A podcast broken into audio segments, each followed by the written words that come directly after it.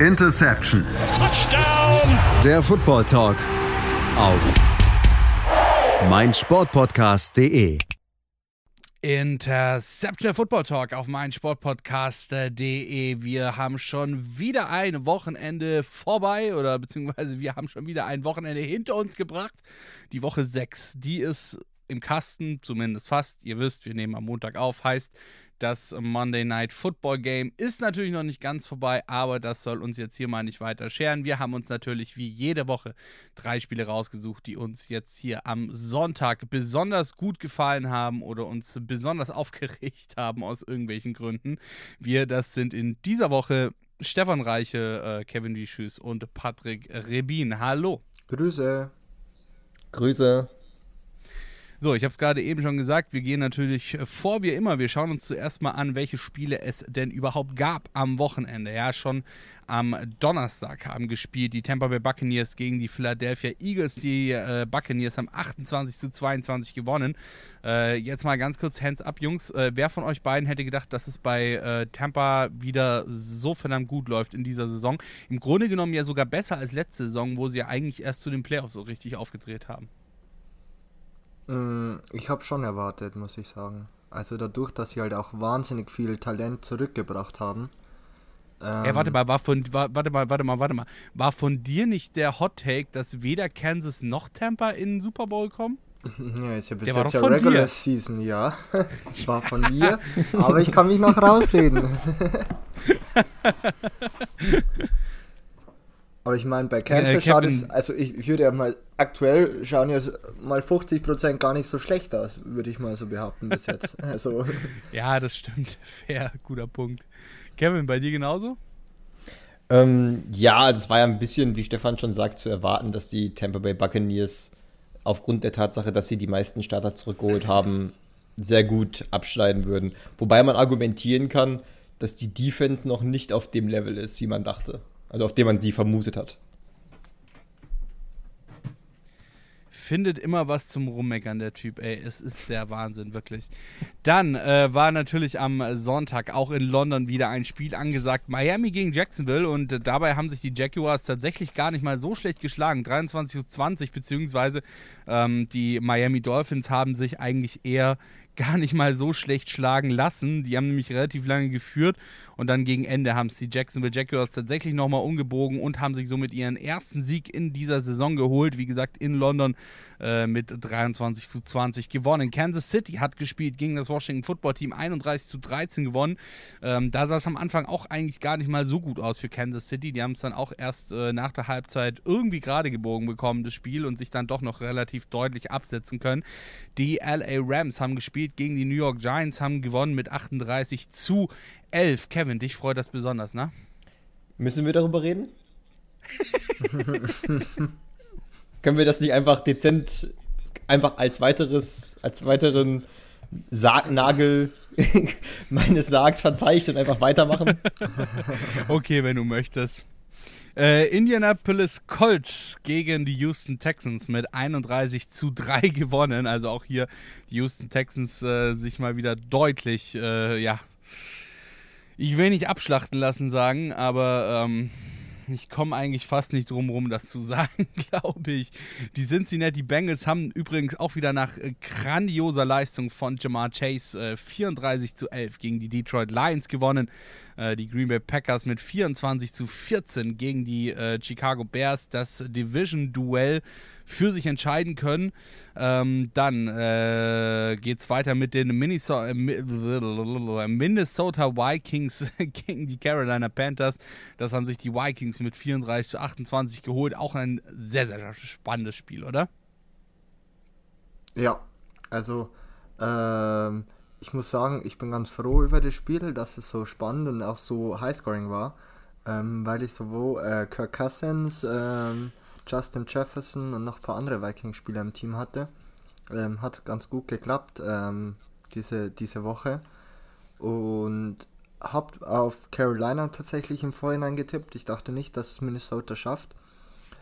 Aber so ein bisschen der Hype um die Panthers ist auch wieder vorbeigegangen. Nachdem sie jetzt 3-0 gestartet sind anfangs der Saison, stehen sie jetzt aktuell 3 3 und ähm, auch ähm, Sam Darnold, der nach den ersten drei Spielen schon als, ähm, jetzt ein bisschen überspitzt da gesagt, ähm, neuer Starting Quarterback oder Franchise Quarterback der Panthers dar, äh, dargestellt wurde, ähm, ist jetzt auch schon wieder auf einem wackeligen Sitz, meiner Meinung nach. Aber waren spannende Spiele in, in Summe. Und wir sind mitten in einer Rekordsaison, um das nochmal hier ein bisschen deutlich zu machen, bevor wir mit den Spielen weitermachen. Denn insgesamt haben wir in dieser Saison bisher in den ersten sechs Wochen bislang 22 Spiele sehen können, die einen Game-Winning äh, Game Score in der letzten Spielminute hatten. Ja? Und das sind die meisten, die jemals äh, quasi in Woche 6 innerhalb der letzten Minute den Game-Winning Score erzielt haben. Also, wie gesagt, wir erleben in der NFL momentan so ein bisschen Geschichte. Die äh, Las Vegas Raiders haben mit 34 zu 24 gegen die äh, Denver Broncos gewonnen. Und die Dallas Mavericks haben mit 35 zu 29 gegen die New England Patriots gewonnen. Die Dallas Mavericks? Insgesamt haben wir gerade die Sportart gewechselt? Habe ich, hab ich gerade Dallas Mavericks gesagt? Ich glaube, da ist jemand auf die I'm NBA sorry. hyped. Die, die, Dallas Cowboys natürlich haben gegen die New England Patriots mit 35 zu 29 äh, gewonnen. Und auch in dieser Woche muss man sagen, mal wieder extrem auffällig viele Spiele, die in der Overtime erst entschieden wurden. Ne? Vier Spiele, nee, fünf, fünf oder? Irgendwie jetzt erzählt? Nee, vier. Eins. Ja, stimmt. Lass mich mal mitzählen. Eins, zwei. Nee, drei Spiele. Drei. ja. Aber trotzdem drei Spiele in einer Woche und ich meine, so läuft das jetzt eigentlich schon die komplette Saison über, oder? Und Game-Winning Field Goal in den letzten Sekunden bei dem Launch. Und Game-Winning Field Goal, ja. Was, was ja ein bisschen kon konträr zur letzten Woche ist, wo sie gefühlt jeder Kicker alles daneben gesetzt hat. ja, das stimmt, gut. Wobei trotzdem, wobei trotzdem ja auch in den Spielen dann teilweise das Spiel durch einen Game-Winning, äh, durch ein Game-Winning Field Goal entschieden wurde, halt das fünfte mögliche Game-Winning Field Goal. Aber da zählt ja am Ende keiner mehr nach, oder? Nö. Nee, also wer am Ende trifft, der hat dann trotzdem recht. Also es reicht ja in dem Eben. Fall. Eben, deswegen.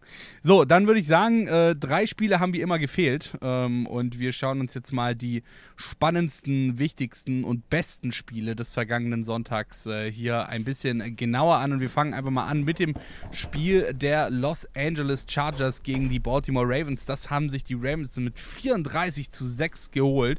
Also wirklich sehr, sehr deutlich äh, in dem Matchup Lamar Jackson gegen Justin Herbert. Lamar Jackson dabei 218 Yards, 167 Passing, 51 Rushing und einen Touchdown-Pass. Und was auch noch dazu kommt, und das ist wirklich so genial. Also wirklich Lamar Jackson, absolut genialer Typ.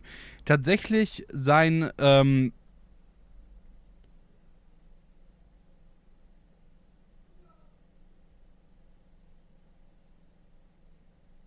Ich höre nichts. Ich auch nicht. ja, ich habe mich auch hier tatsächlich, ich habe mir jetzt, ich muss gerade nur ganz kurz überlegen, weil irgendwas kann hier nicht ganz stimmen. Ich glaube nämlich, äh, ich habe, warte, lass mich ganz kurz nachschauen.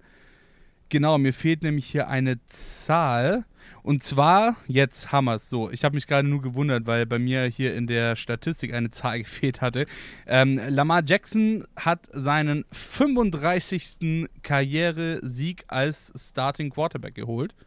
Und damit ist er jetzt sozusagen der Rekordträger für die meisten Siege als Starting Quarterback vor seinem 25. Geburtstag. Jetzt ist natürlich die Frage an euch beide, wer war denn der davor, also der, der vorherige Rekordhalter? Tom Brady. Mit 34, ich, ich, mach's, ich mach's euch noch ein bisschen einfach, es ist nicht Tom Brady, mit 34 Siegen vor seinem 25. Bekommen wir, bekommen wir die Conference gesagt? Ähm, also für welches Team? Das ist. Also nicht das Team, aber für welche ja, Conference? Nee, also, nee, aber für welche, aber welche Conference? Okay, äh, AFC. Und ist schon ein bisschen länger her. Ist schon ein bisschen länger her? Ja. Mm. Puh. Hm. Also ich hätte jetzt. Noch? Ich sagte ja gerade, ist schon ein bisschen länger her. Okay, er spielt nicht. Sag, sagen, wir, sagen wir mal so, sagen wir mal so, er hat äh, vor dem Jahr 2000 aufgehört zu spielen. Dan Marino. Kevin? Ich, wäre mir jetzt auch noch eingefallen, also Dan Marino, aber das ist, ist er wahrscheinlich nicht, oder? Ich, jetzt ich kein, weiß es nicht, ich, sag du es mir. Ich, ich habe jetzt keinen anderen Namen im Kopf, deswegen gehe ich einfach auch mal mit, mit Dan Marino. Richtig! es, ist, es, es, ist tatsächlich Dan Marino. Äh, 34 Siege vor seinem 25. Geburtstag. Und äh, den hat äh, Lamar Jackson jetzt mit seinem 35. Sieg vor seinem 25. Geburtstag überholt. Wahnsinnige Leistung eigentlich, ne? Ja, für, für jemanden. So. Für jemand, Entschuldigung, dass ich kurz was einwerfe. Für jemanden. Alles gut, alles gut. Äh, von dem viele auch vor dem Draft meinten oder auch bei dem Combine wollten, dass er die Wide Receiver Drills äh, mitläuft oder mitmacht ist es natürlich umso beeindruckender, wollte ich nur kurz einwerfen. Ja, nicht schlecht für einen angeblichen Running Back. Ja. für einen angeblichen? Ja, angeblichen Running Back. Gut, ich meine, in, in im, im letzten Spiel war es ja auch tatsächlich nicht so viel Running bei ihm. Also, was hat man gesagt? 167 Yards Passing und 51 Yards Running oder so. Das war jetzt auch mal zur Ausnahme gar nicht mal so viel. Ich fand, ich habe vor dem Spiel, also tatsächlich war das vor dem Chargers-Duell schon, eine Statistik gesehen, dass Lamar Jackson mehr Yards in dieser Saison insgesamt akkumuliert, also durch Passen und Laufen akkumuliert hat, als 16 NFL-Teams.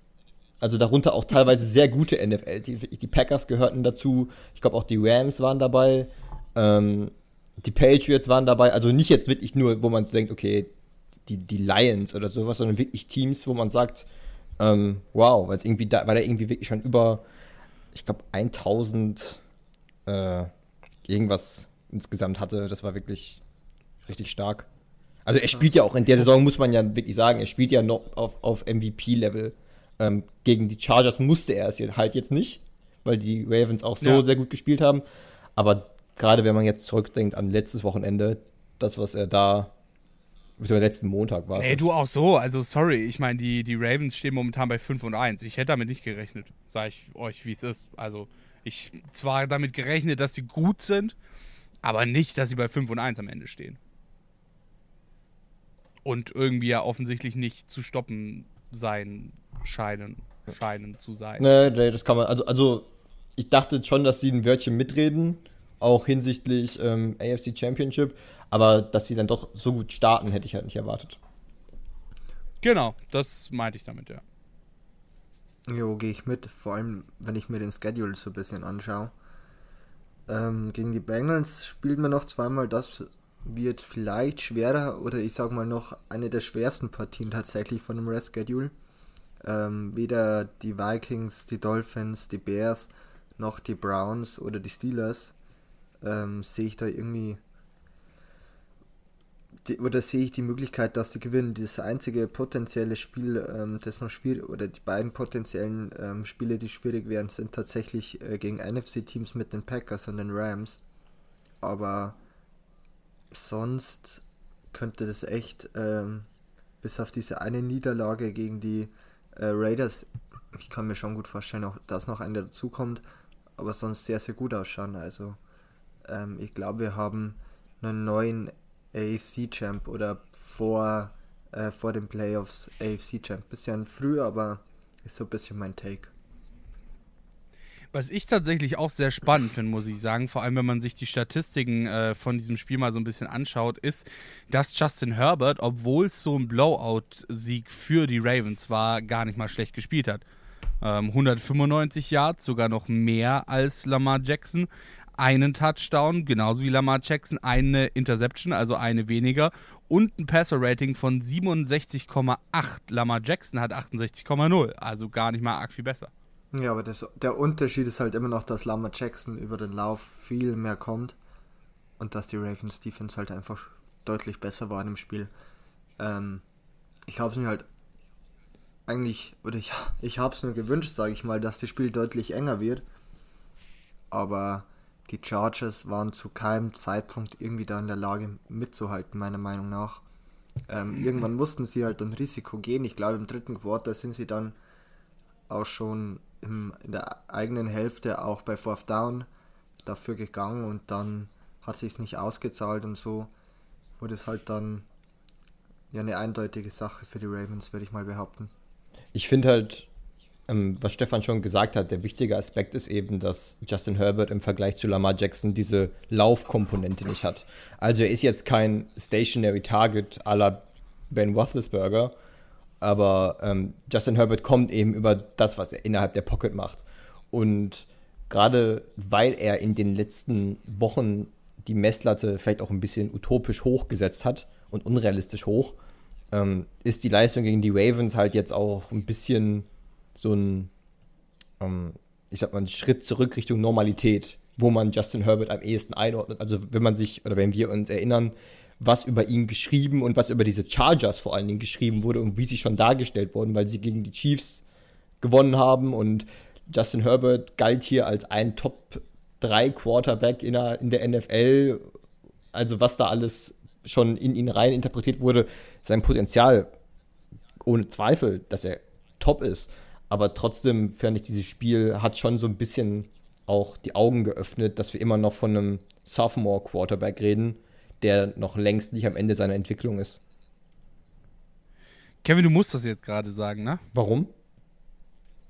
Ähm, ne, ich habe ja immer mal so zwischendurch so ein bisschen so einen Blick auf ähm, unsere Hot Takes. Und ich konnte mich da gerade eben noch dran erinnern, dass wir von Sebastian nämlich tatsächlich einen Hot-Tag haben und zwar, dass die LA Chargers sich mindestens einen Playoff-Sieg diese Saison holen werden. Und du hast gechallenged. Insofern musst du sie ja jetzt ein bisschen ich, ich, ich muss gestehen, ich habe die Hot Takes nicht mehr auf dem Schirm, das kommt bei mir intuitiv. Also. ja, gut, aber ich meine, trotzdem hat sich ja dann äh, quasi jetzt in den ersten sechs Wochen deine Meinung vielleicht nicht unbedingt geändert, oder? Ähm, also den, ich sehe bei den Chargers, also Playoffs sehe ich jetzt schon, ob die ein Playoff-Spiel gewinnen mit einem relativ unerfahrenen Quarterback, bin ich immer noch nicht überzeugt. Aber ja, ich meine, das ist Sebastians Hottake. das, das Challengen nehme ich gerne mit. Also wir sprechen uns dann in ein paar Wochen. Klar. Wunderbar, dann gehen wir jetzt mal ganz kurz in die Pause und äh, ich würde sagen, nach der Pause bleiben wir noch kurz bei dem Spiel, denn ich will unbedingt auch noch über einen Spieler mit euch sprechen. Ähm, so viel bis jetzt. Gleich nach der Pause geht's weiter hier bei Interception der Football Talk auf meinsportpodcast.de. Bis gleich. Schatz, ich bin neu verliebt. Was? Drüben. Das ist er. Aber das ist ein Auto. Ja, eben. Mit ihm habe ich alles richtig gemacht. Wunschauto einfach kaufen, verkaufen oder leasen. Bei Autoscout24. Alles richtig gemacht. Und da sind wir auch schon wieder zurück aus unserer kurzen Pause hier bei Interception der Football Talk auf meinsportpodcast.de. Dieses Mal alles zur Woche 6 der NFL. Und äh, wir haben gerade eben schon angefangen, über das Spiel der Los Angeles Chargers gegen die Baltimore Ravens äh, zu sprechen. Nochmal kurz zur Erinnerung: Die Ravens haben dieses Spiel mit 34 zu 6 sehr, sehr deutlich gewonnen. Und ich habe jetzt gerade eben schon gesagt, ich muss unbedingt noch mit, äh, mit euch über einen Spieler sprechen. Und zwar äh, einen Spieler der Baltimore Ravens, der momentan besonders gut drauf ist, ähm, beziehungsweise eigentlich auch schon so in den letzten zwei Jahren sein Licht so ein bisschen hat scheinen lassen und äh, jetzt diese Saison bei den Ravens wirklich alles zerberstet mit seiner Leistung. Und zwar natürlich äh, Mark Andrews, wie könnte es anders sein? Der Tight End der Baltimore Ravens ist tatsächlich der erste Tight End in der Geschichte der Ravens mit mehr als drei Reception-Touchdowns in jedem, in jeder seiner ersten vier Jahre in der Liga. Ähm, habt ihr das bei ihm kommen sehen, dass er sich so entwickelt oder war es für euch auch so wie für mich eher überraschend, weil er jetzt momentan wirklich eigentlich einer der wichtigsten Receiver fast von äh, Lamar Jackson ist? Also Lamar Jackson und Mark Andrews ist ja jetzt keine Kombination, die erst in dieser Saison äh, wirklich Früchte getragen hat. Also eigentlich war Mark Andrews. Absolut, habe ich, hab ich ja, ja, ja habe ich ja gerade eben auch schon gesagt, aber wirklich so diese krasse Entwicklung, weil ich finde, dieses Jahr hat er einfach nochmal wirklich einen krassen Lieb gemacht, auch gerade zum letzten Jahr. Ich glaube, das geht halt ein bisschen Hand in Hand damit, dass auch Lamar Jackson nochmal einen Sprung gemacht hat. Weil um, auf, um vielleicht kurz auf die letzten Jahre zu blicken, es war ja immer so, dass man Lamar Jackson unterstellt hat, er kann halt nicht gut werfen. Und da war eben Mark Andrews für ihn immer dieses Safety-Net. So, also den, den Tight End, den kannst du halt mal am ehesten noch anwerfen als deinen Wide Receiver One, der dann eher Go-Routes läuft. Und in diesem Jahr hat sich Lamar Jackson, also wirkt für mich jedenfalls sicherer in der Pocket. Mark Andrews hat nochmal einen Sprung gemacht und diese, da hat es eben geholfen, dass die beiden schon über die vergangenen Jahre so eine starke Chemie aufgebaut haben. Und da profitieren jetzt meiner Meinung nach beide von. Also ob, ob man es kommen sehen konnte, eher nicht. Ich hätte auch nicht gedacht, dass ich mal über Mark Andrews als einen der besten Titans der NFL spreche, bin ich ehrlich. Aber aktuell kann man gut und gerne argumentieren, dass er der zweitbeste Titan der Liga ist. Vielleicht sogar der beste, aber so weit würde ich wahrscheinlich noch nicht gehen. Hinter Zach Ertz. Hinter Janu Smith eigentlich. Hunter Henry, bleiben wir fair. Alles klar. Wollt ihr noch irgendwas zum Spiel der Chargers gegen die Ravens loswerden? Ich hoffe auf ein Rematch. Okay, wann? Wildcard Week. Okay. Ja, vielleicht kommen die Ravens nicht Wildcard, dann äh, Division Series. Ich wollte mich gerade sagen, also ich, momentan sieht es bei den Ravens zumindest eher nicht nach Wildcard aus. Aber dann Hauptsache äh, Rematch in, müsste ja dann, glaube ich, wieder in Baltimore sein, sicherlich. Ich denke mal, dass die Ravens ja, die Division gewinnen. Ähm, Gehe ich jetzt einfach mal schwer davon aus. Aber ja. es wird spannend. Also wenn jetzt nichts krasses passiert. Nee, aber es wird spannend sein. Ähm, was für ein Shit bis dahin noch Justin Herbert macht. Ich finde, man muss halt einfach sagen, ja, gestern fand ich ihn einfach nicht so gut. Klar, ähm, er war halt bis jetzt die ganze Saison echt sehr, sehr stark. Und dass natürlich dann bei so einem jungen Quarterback auch mal eine Woche dabei ist, wo es nicht ganz so läuft, ähm, glaube ich, ist jetzt auch ganz normal. Und auf der anderen Seite wird spannend sein, wie die Defense bis dahin absteppt, weil ich da dann schon etwas enttäuscht war tatsächlich. Ähm, weil man halt da doch auch zum Teil einfach nicht mithalten konnte defensiv. Und deshalb ähm, glaube ich, wäre ein Rematch eigentlich ganz cool. Alles klar. Kevin, du noch irgendwas äh, loswerden zu diesem Spiel? Nee, ich denke, Stefan hat es gut zusammengefasst. Also ich würde mich auch freuen, wenn wir das Match nochmal in den Playoffs zu sehen bekommen, weil man dann auch, glaube ich, dann sind die, ähm, naja, sind die Vorzeichen nochmal andere und dann sind vor allem, ist die Drucksituation nochmal eine andere für beide Quarterbacks und das wird dann nochmal spannender zu sehen. Alles klar. Dann würde ich sagen, gehen wir aber weiter zum nächsten Spiel, mit dem wir uns hier ein bisschen genauer beschäftigen wollen. Jetzt in unserem Rückblick auf die sechste Spielwoche der NFL. Das war das Spiel der Arizona Cardinals gegen die Cleveland Browns. Das haben die Cardinals mit 37 zu 14 gewonnen. Und damit ist Arizona tatsächlich, ja, tatsächlich das letzte verbliebene Team der Liga, das mit 6 und 0 dasteht. Also 6 Siegen und 0 Niederlagen. Und um genau zu sein, ist das das erste Mal, dass die Cards diesen Wert geschafft haben seit dem Jahr 1974. Wahnsinn, oder? Wahnsinn. Hätte ich nie gedacht. Das wäre jetzt meine nächste Frage gewesen. ja, puh, also vor der Saison, mh, hm, oder wer, wer vielleicht auch unsere Season Preview zur NFC äh, West gehört hat, da habe ich die Cardinals, glaube ich, auf Platz 4 in der Division eingeordnet, ähm, weil ich einfach auch die Defensive ähm, für nicht gut genug befunden habe und ähm, die Offensive, ich habe auch gesagt, dass Cliff Kingsbury so ein bisschen auf dem Hot Seat sitzt, sollte die Offensive nicht äh, bis dahin äh, einen deutlichen Schritt nach vorne machen. Und man muss ganz ehrlich sagen, äh, bis auf das Spiel letzte Woche gegen die 49ers haben die äh, Cardinals bis jetzt in jedem Spiel oder in jedem ähm, ja, Regular Season Game bis jetzt mindestens 30 Punkte gemacht. Und ähm, ich muss auch sagen, wir haben jetzt schon über Lamar Jackson als Quarterback gesprochen und als Passer, dass er nochmal ein deutliches Stück nach vorne gegangen ist. Und ich glaube, dasselbe kann man von Kyler Murray auch behaupten. Also ich finde, auch er hat nochmal einen deutlichen Schritt nach vorne gemacht. Und insgesamt funktioniert die Offense wahnsinnig gut. Ähm, und ist echt auch, finde ich, ein cooles Team zum Anschauen. Also auch als neutraler Fan ähm, hast du da halt immer genug Action, sage ich mal, dabei und auch genug Offensive um da ein spannendes Spiel zu haben. Ja, absolut.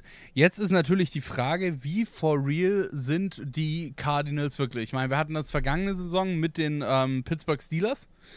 Und wie wir uns alle erinnern, äh, hat sich das bei ihnen überhaupt nicht ausbezahlt, dass sie so Gas gegeben haben in äh, der regulären Saison. Äh, waren da ja auch sehr, sehr lange bei äh, X und 0. Ich glaube, was, 12-0 oder irgendwie so hatten sie, glaube ich, am Ende oder 11-0 und danach ging es dann los, dass sie ähm, ihre Niederlagen gesammelt haben, bis dann halt eben zum, un bis, zu, äh, bis zum unrühmlichen Schluss dann in den Playoffs gegen die ähm, Cleveland Browns.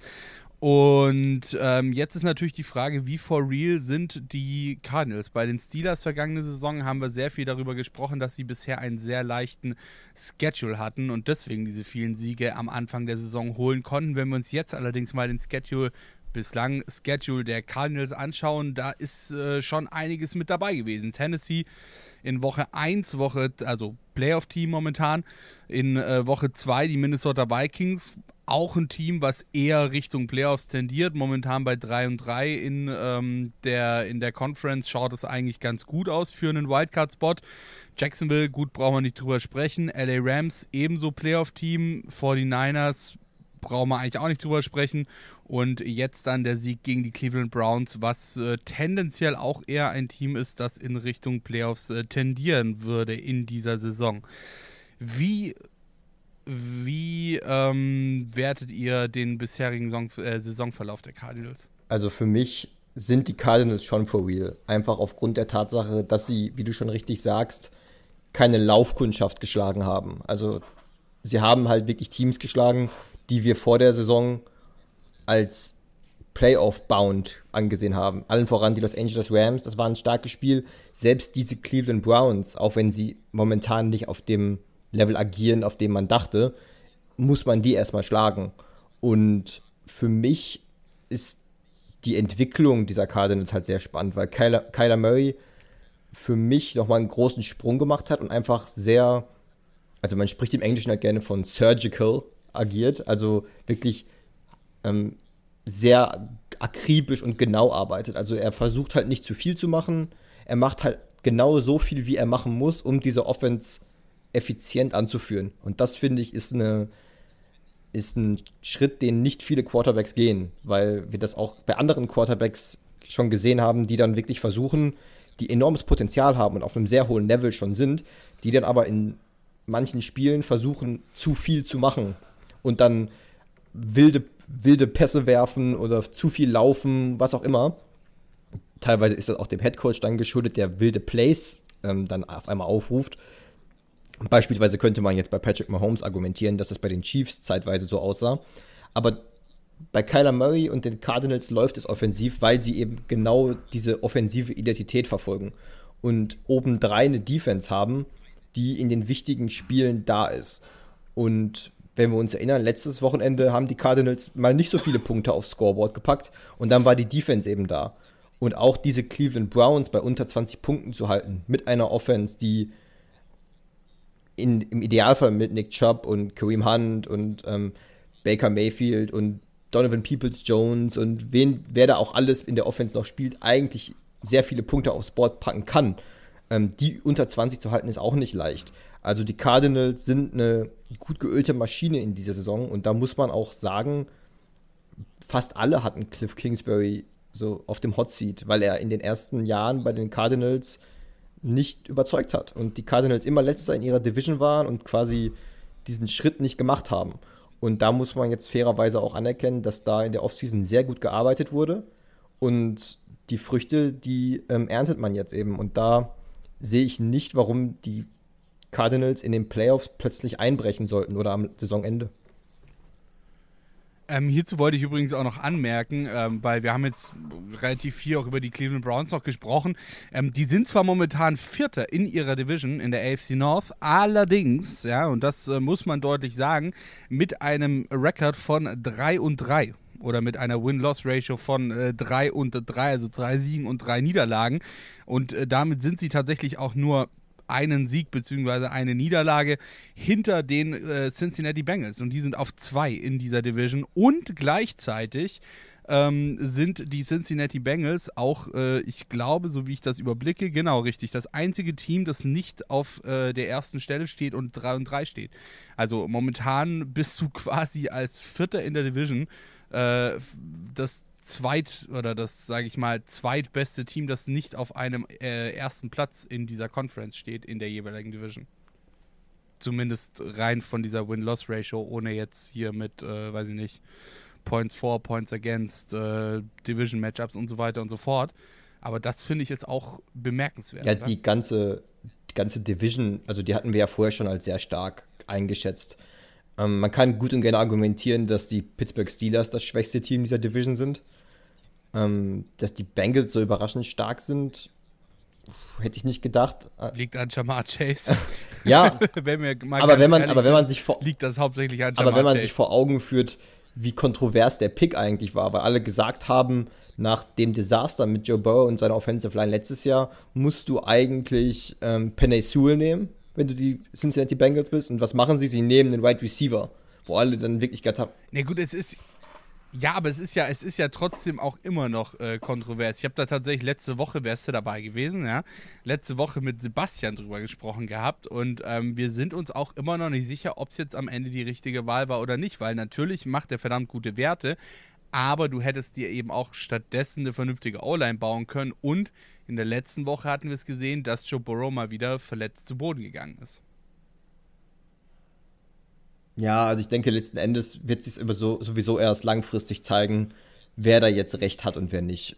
Fakt ist, Jamar Chase produziert in diesem Jahr sehr gut und solange, ähm, also solange Joe Burrow jetzt nicht, sich nicht wieder verletzt aufgrund von einer labilen Offensive Line, glaube ich, ähm, können die Bengals ganz zufrieden damit sein. Und um auf, Division noch, auf die Division nochmal zu blicken, ich, es würde mich nicht, also ich würde mich nicht wundern, wenn wir dann wirklich bis zum Saisonende dann erbitterten Kampf sehen, wer denn letztendlich sich die Division-Krone sichert.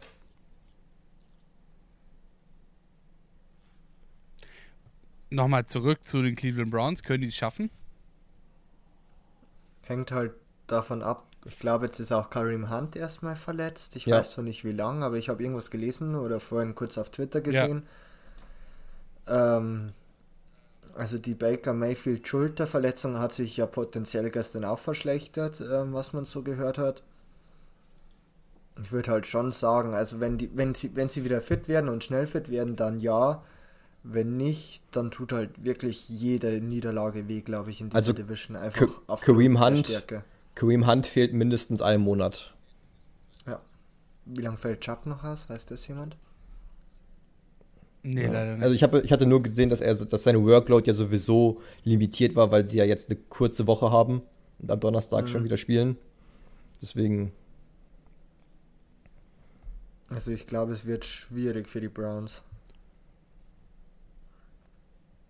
Mit den Verletzungen einfach, aber ich denke, das Problem ist. Gern, ja, bitte. Nee, ich wollte nur sagen, ich lasse mich auch gern was Besseres belehren. Aber ja, Baker Mayfield mit verletzter Schulter nimmt noch weniger Risiko wie sonst und ohne ein funktionierendes Running Game, das ist halt, finde ich, bei den Browns halt immer noch ein wichtiger Bestandteil einfach. Der Offensive wird halt echt schwierig, leider. Ich denke, der, der größte Aspekt ist, also die, die Browns müssen ihre Identität offensiv auf jeden Fall finden. Weil das gegen, gegen die Cardinals kann man verlieren, aber es wirkte gestern schon wieder wie eine, wie, wie, also ich will es jetzt nicht wieder auf, auf eine Person, Person runterbrechen, aber es wirkte teilweise wieder so Baker Mayfield force-feeded oder Beckham Jr. Ähm, und die ganze Offense wirkte einfach nicht so wie das, was die Cleveland Browns die letzte Saison so stark gemacht hat. Klar, da spielt ja dann auch die Verletzung mit rein. Aber grundsätzlich weiß man eben, diese Cleveland Browns funktionieren stark über ihr Laufspiel und dann Play Action. Aber das gestern war nicht das. Und ich glaube, wenn die Browns versuchen, wenn sie verletzt, wenn die Verletzungen sich wirklich halt nicht so schwer entpuppen und sie können wieder aus den Vollen schöpfen, sehe ich sie schon als das zweitbeste Team in der Division und eigentlich auch als Playoff-Teilnehmer.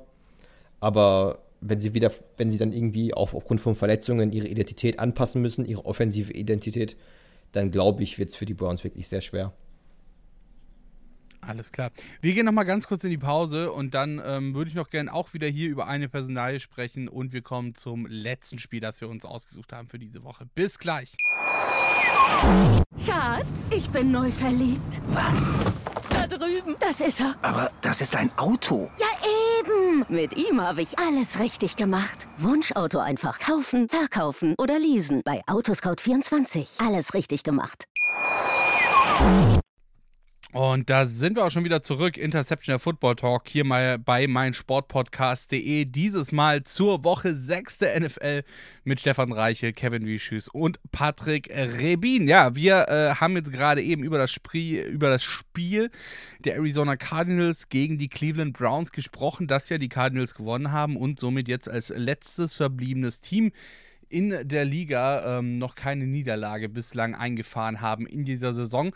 Und über eine Personalie von den Arizona Cardinals würde ich gerne auch nochmal mit euch sprechen. Und das ist tatsächlich eine neue Personalie der Arizona Cardinals.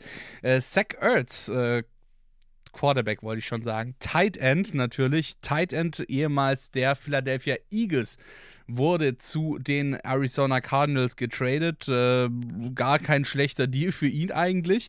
Ähm, die Eagles haben dafür bekommen äh, einen Sechstrunden-Pick in 2022 und Tay Gowen, nee, einen Fünftrunden-Pick in 2022 und äh, Tay Gowen ähm, der, sagen wir mal, in der Vergangenheit nicht unbedingt durch Freundlichkeit gegenüber den Eagles äh, aufgefallen ist. Ich hatte da irgendwo gesehen, gibt es irgendeinen Tweet mit von wegen Fuck the Eagles oder sonst irgendwas. Also auch hier wieder ganz witzig.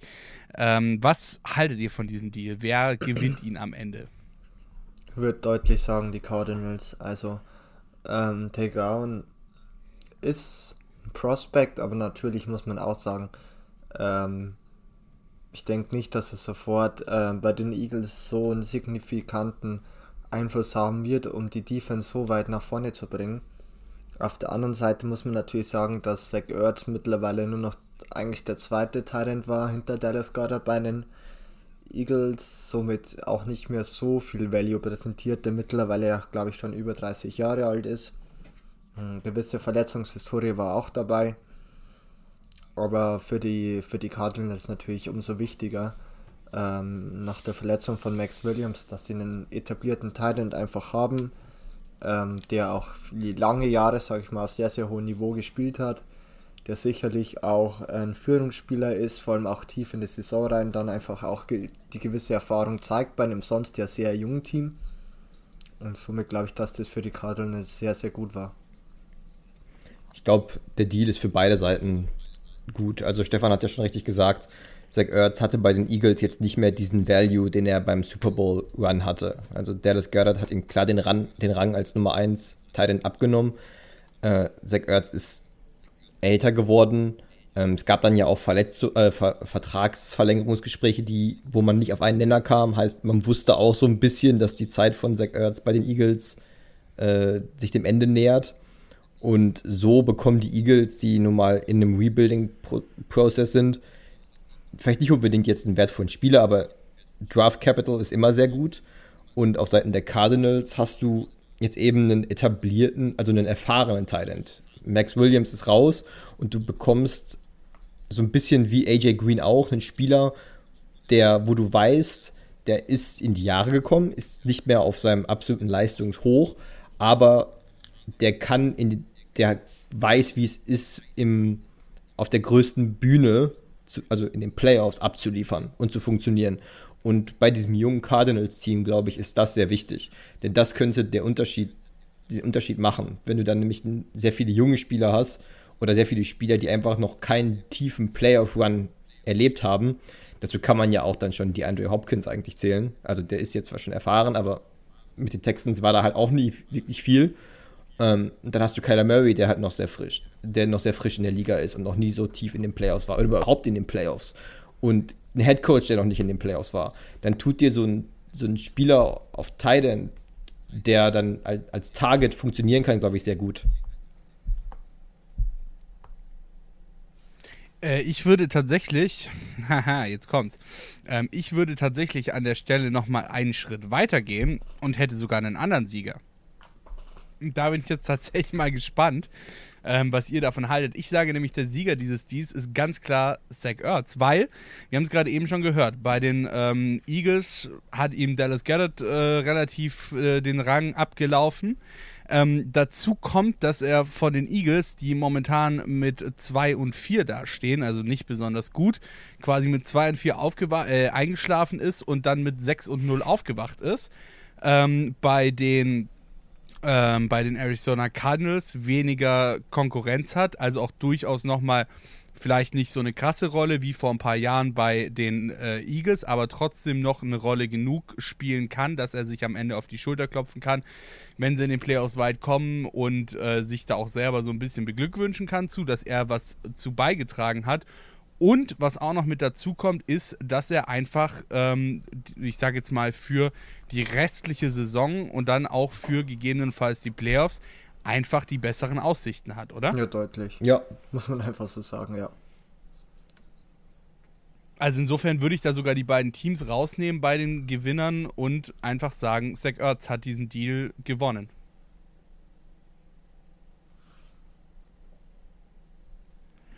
So, dann machen wir doch glatt mal weiter und zwar mit dem letzten unserer drei äh, Highlight-Spiele. Das war das Spiel der Seahawks gegen die Steelers.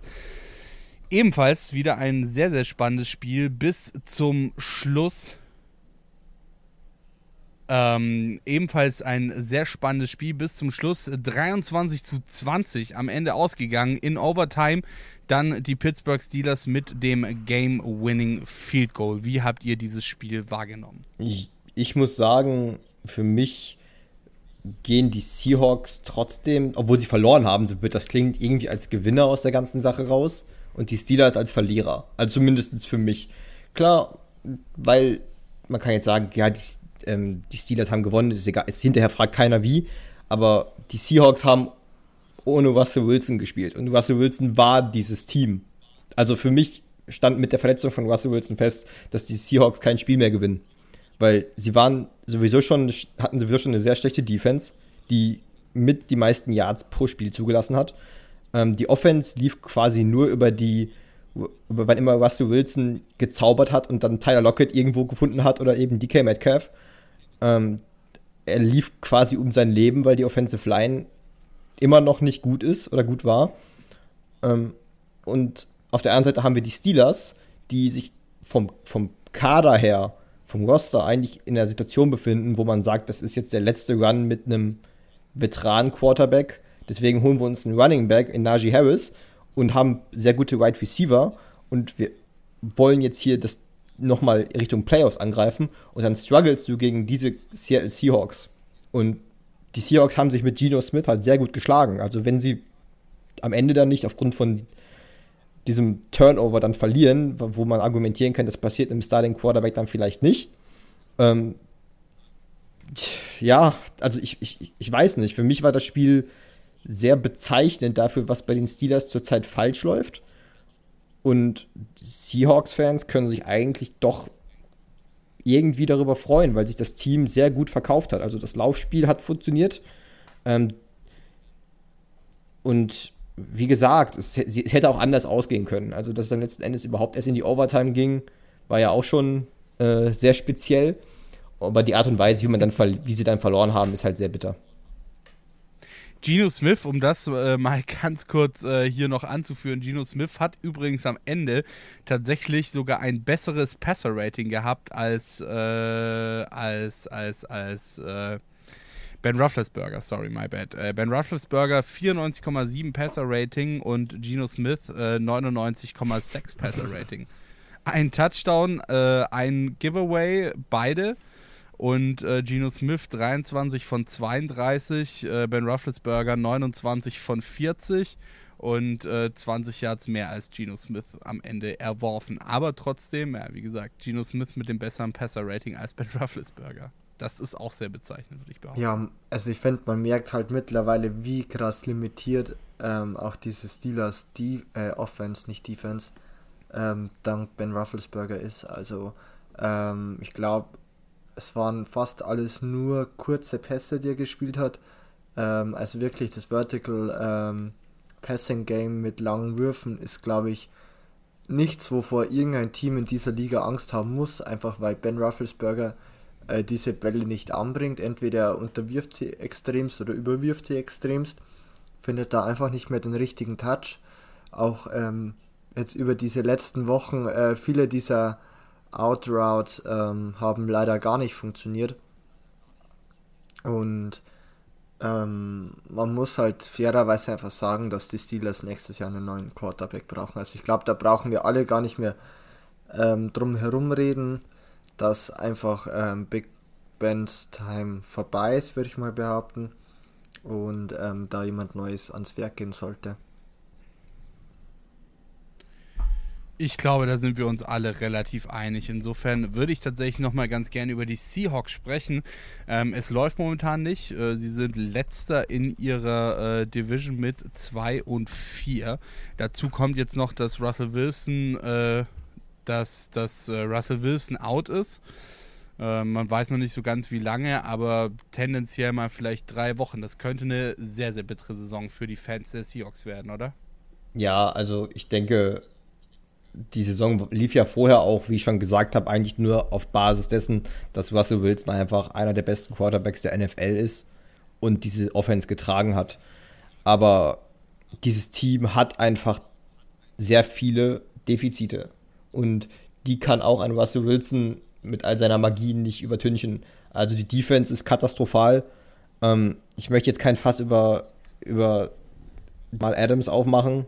Ähm, Äh, aber die, wie gesagt, dieses Team hat sehr viele Schwachstellen. So, die hat Russell Wilson, einen der besten Quarterbacks, die hat sehr gute Receiver mit Tyler Lockett und DK Metcalf. Aber die Identität kann halt nicht sein, dass Russell Wilson dich irgendwie Richtung Playoffs trägt und dann schaust du mal, wie es geht. Denn das hat letztes Jahr auch nicht funktioniert. Letztes Jahr sind sie auch in die Playoffs gekommen, aufgrund dieser Tatsache eben, und haben dann klar und deutlich erfahren, dass es nicht reicht. Und in diesem Jahr war der Ansatz quasi einfach derselbe. Und das, das finde ich halt so. Ich glaube, wir hatten uns auch in der Season Preview darüber unterhalten, dass quasi nicht die richtigen Schlüsse daraus gezogen wurden, warum man in den Playoffs letztes Jahr ausgeschieden ist. Und das deutlich. Und wenn man diesem Team nicht irgendwie eine klare Identität gibt, die nicht nur auf, der, auf dem großen Talent und den vielen Fähigkeiten von einem Spieler basiert, dann gewinnst du in dieser Liga halt nicht. Also das sieht man auch bei anderen Teams. Das sieht man bei den Chiefs.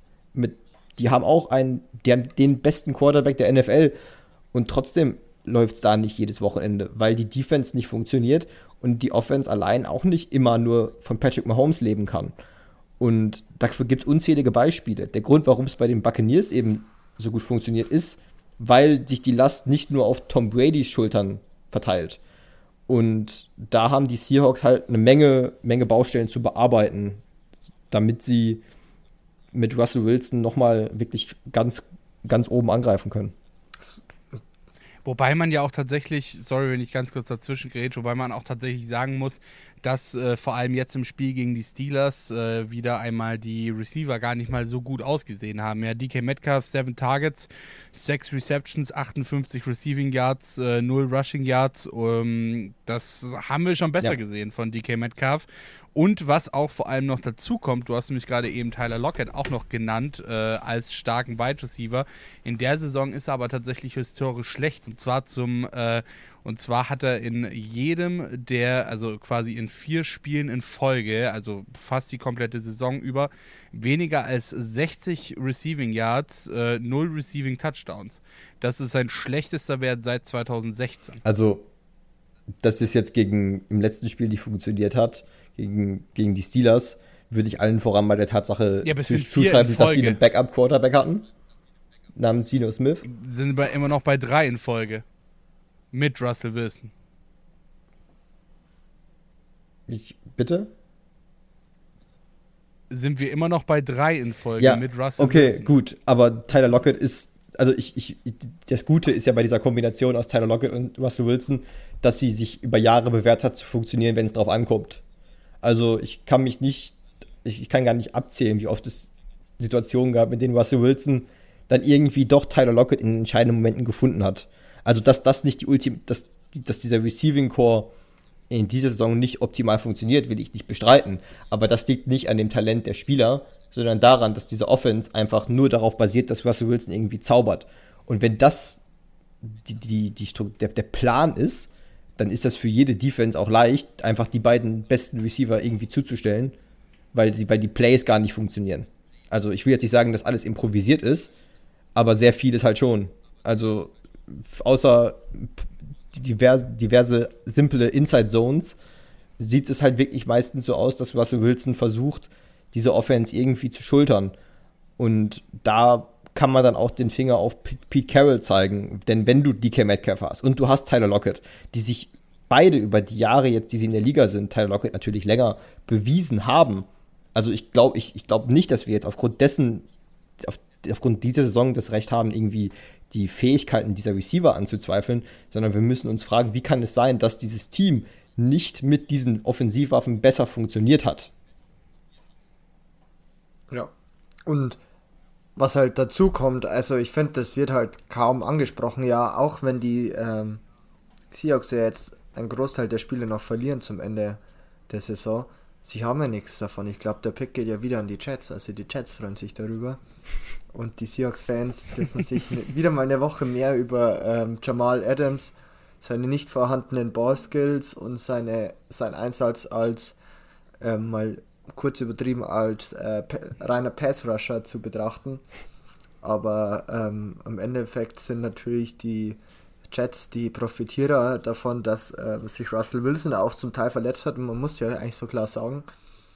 Und sie somit ja auch wieder eins der Top-Talente des nächsten Draftes dadurch bekommen werden um genau zu sein, sogar zwei, denn die Jets ja, werden auch stimmt. selbst einen sehr, sehr guten Pick haben. also insofern werden sie dann wahrscheinlich zumindest einen sehr, sehr guten Pick haben und einen, der zumindest mal gut ist, je nachdem, wie die Seahawks jetzt noch die Saison zu Ende spielen. Wir gehen nochmal ganz kurz in die Pause und melden uns dann gleich wieder mit unseren Gewinnern und Verlierern des Spieltages. Bis gleich. Schatz, ich bin neu verliebt. Was? Drüben. Das ist er. Aber das ist ein Auto. Ja, eben. Mit ihm habe ich alles richtig gemacht. Wunschauto einfach kaufen, verkaufen oder leasen. Bei Autoscout24. Alles richtig gemacht. Und da sind wir auch schon wieder Interception Football Talk auf meinem Sportpodcast.de. Wir sind fast fertig damit. Die Woche 6 der NFL-Saison 2021, 2022. Alter, ich kann es gar nicht glauben, dass wir schon bei Woche 6 sind, wirklich ähm, hier bei uns zu besprechen. Und ähm, bevor wir jetzt hier aufhören wollen, müssen wir natürlich auch noch mit euch, äh, beziehungsweise miteinander für euch über unsere Gewinner und Verlierer des äh, dieswöchigen Spieltages sprechen. Und äh, ich würde einfach tatsächlich an der Stelle gleich mal anfangen und einen großen, einen grande Verlierer sozusagen von mir äh, vorstellen. Und äh, ich weiß es nicht, also ich kann das, ich, ich ab sofort mache ich es einfach so, dass ich diesen Part rausschneide und in jede einzelne Folge dann wieder reinschneiden. Ich könnte mich jede Woche aufregen, wie beschissen schlecht die O-Line der Patriots ist. Also es ist wirklich eklatant. äh, nein, ohne Scheiß, wirklich. Ey, ich hab, ich, ich saß gestern vor meinem Laptop und bin verzweifelt, ja. Ähm, ich meine, ich weiß ja so ein bisschen was darüber, wie man O-Line vernünftig spielt, würde ich behaupten. Und das war wirklich, also genial madig mal wieder, was die gemacht haben. So, ähm, wir hatten zum Beispiel, das wollte ich noch ganz kurz hier dazu ausführen, weil es einfach so perfekt zeigt, wie diese O-Line funktioniert, beziehungsweise nicht funktioniert und wie dysfunktional sie ist. Wir hatten eine Strafe, das war ein wirklich dummes Holding äh, also wirklich äh, der, der Right Tackle ähm, hält den Defense-Spieler einfach quasi im Bärhack fest und versucht ihn wegzudrängen. Klares, offensichtliches Holding, muss man gar nicht drüber sprechen. Flagge. Im nächsten Spielzug dann, ja, im nächsten Spielzug dann kommt dieser Right Tackle nicht aus dem Arsch und der Ant, der über ihn rusht, der versenkt also man kann es nicht anders sagen, der versenkt Mac Jones im Boden. Das war Randy Gregory, glaube ich, oder? Ich weiß, ich, ich weiß nicht mehr, welcher, welcher das war. Ähm, aber es war wirklich so diese, diese Abfolge und direkt danach wieder im nächsten äh, Spielzug war ein Punt, der geblockt wurde.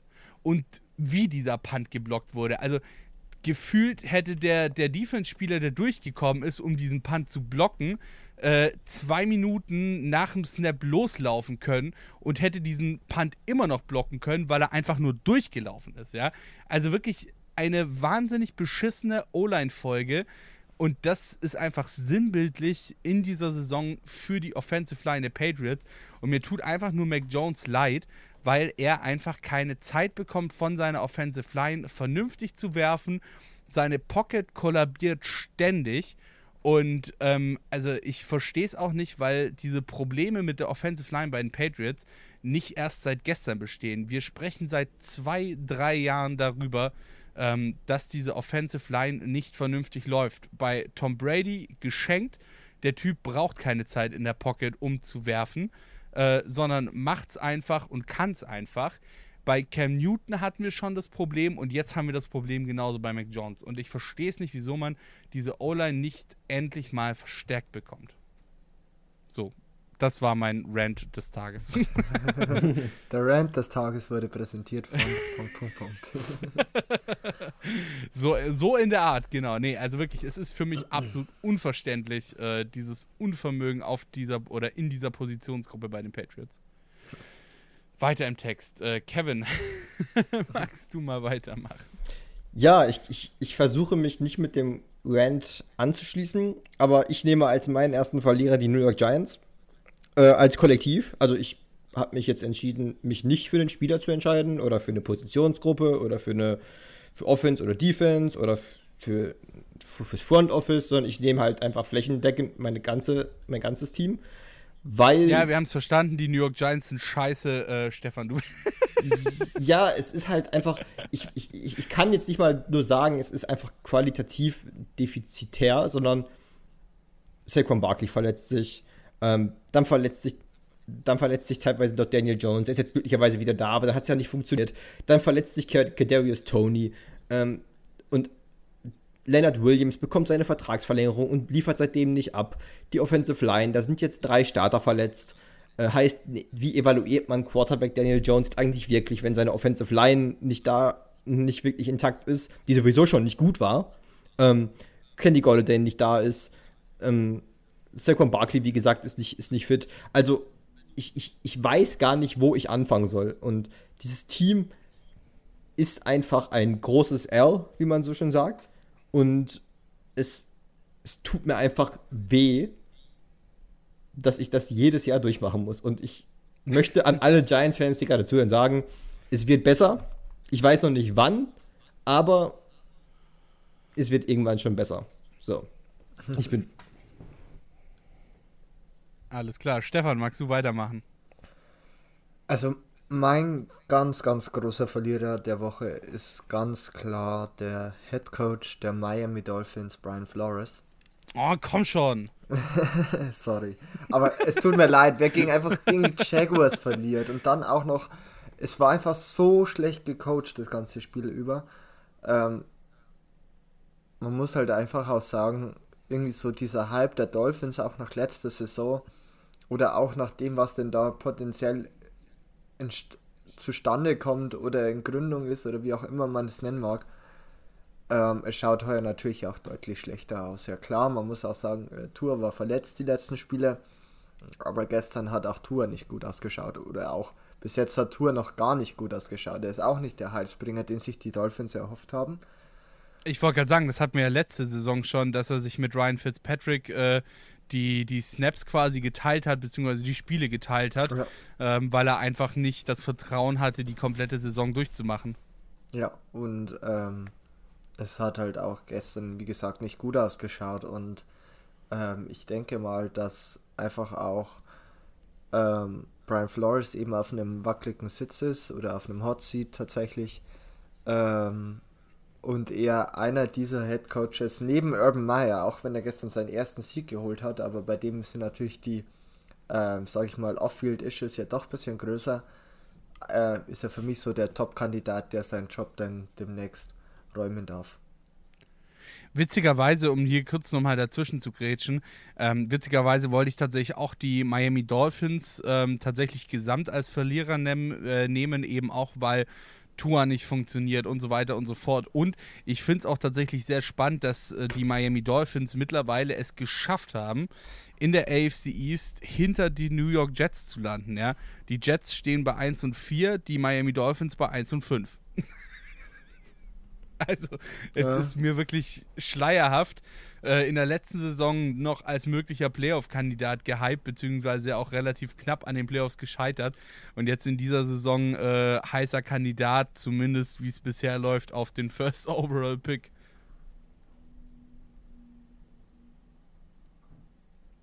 Kevin, hast du noch einen Verlierer oder einen Gewinner für uns?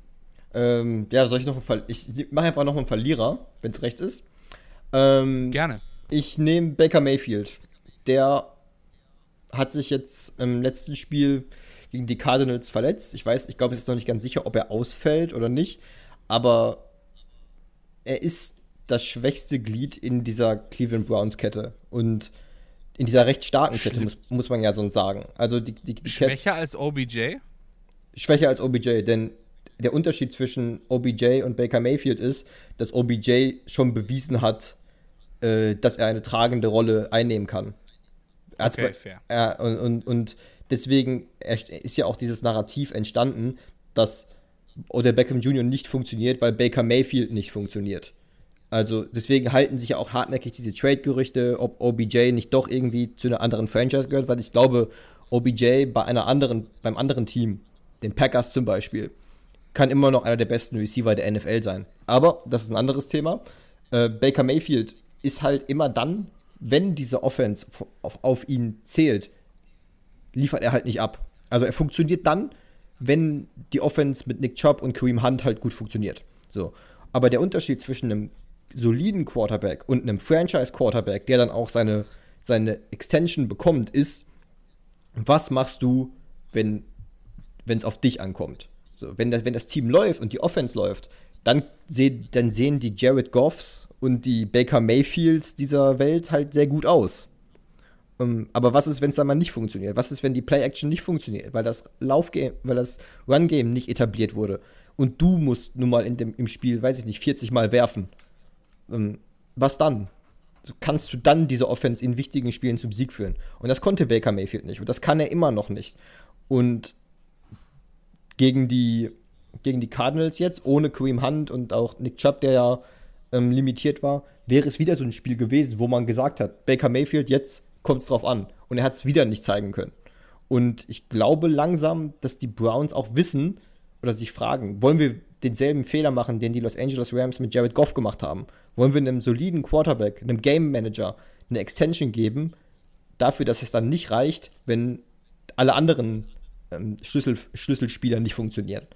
Und da bin ich sehr gespannt, was das in Cleveland noch bis zum Saisonende geben wird.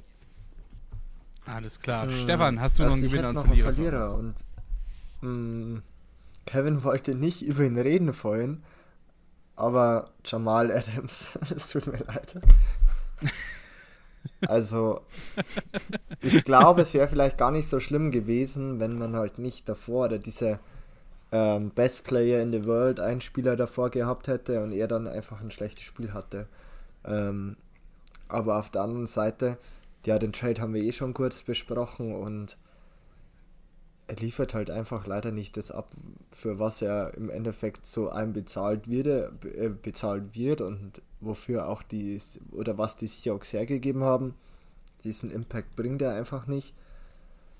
Und ähm, ist einfach ganz, ganz schwierig leider für die Seahawks. Und ähm, er selbst ist halt einfach heuer auch nicht gut und auch letztes Jahr einfach nur durch seine Blitzes aufgefallen, aber wirklich als Safety würde ich mal sagen, ähm, nicht in den Top 10 oder Top 15 in der Liga, meiner Meinung nach. Und somit für mich, vor allem nach der letzten Woche und diesen peinlichen ähm, der peinlichen Introduction wirklich der Verlierer. Alles klar, dann würde ich an der Stelle nochmal einen Gewinner einfach nur nochmal ganz kurz ansprechen, dass wir mit was Positivem aus äh, dieser Folge Interception rausgehen. Und zwar wollte ich an der Stelle einfach nochmal das äh, geilste oder meiner Meinung nach momentan geilste Quarterback-Wide Receiver-Duo dieser Liga adeln. Und zwar natürlich, wie könnte es anders sein, Aaron Rodgers und Davante Adams. Es macht einfach Woche für Woche Bock, diesen beiden zuzuschauen, oder? Ich muss sagen, als du gesagt hast, bestes Duo, dachte ich, du sagst Kyler Murray und DeAndre Hopkins. Aber ich gehe mit, es macht Spaß, den beiden zuzugucken und man sieht, dass die beiden blind, blindes Verständnis und blindes Vertrauen zueinander haben und deswegen funktioniert diese, dieses Duo halt auch seit Jahren auf dem. Höchsten Level, was wir in der NFL haben. Alles klar. Wunderbar, das war's auch schon tatsächlich mit unserer Folge über die Woche 6 der NFL. Und äh, ja, was kann man anders sagen als hört nochmal rein in unsere alten Folgen. Vielleicht, wenn ihr einfach die bisherigen Wochen der NFL nochmal ein bisschen nacherleben wollt äh, und es auch genauso wie ich nicht glauben könnt, dass wir schon mittlerweile in Woche 6 angekommen sind. Ansonsten bleibt mir nicht viel zu sagen, außer schaut mal bei unserem Social Media vorbei, at InterceptionFT bei Twitter und bei äh, Instagram und Interception Football Talk natürlich bei Facebook. Vielen Dank an der Stelle an äh, Kevin und Stefan, dass ihr heute mit mir dabei wart. Bleibt dran, äh, hört wieder rein, wenn es dann nächste Woche auch wieder heißt Interception Football Talk auf meinsportpodcast.de. Bis dann. Ciao, ciao. Schatz, ich bin neu verliebt. Was? Da drüben. Das ist er. Aber das ist ein Auto. Ja, eben. Mit ihm habe ich alles richtig gemacht. Wunschauto einfach kaufen, verkaufen oder leasen. Bei Autoscout24. Alles richtig gemacht. Interception. Touchdown. Der Football Talk auf meinsportpodcast.de. Schatz, ich bin neu verliebt. Was? Da drüben. Das ist er. Aber das ist ein Auto. Ja, eben. Mit ihm habe ich alles richtig gemacht. Wunschauto einfach kaufen, verkaufen oder leasen. Bei Autoscout24. Alles richtig gemacht.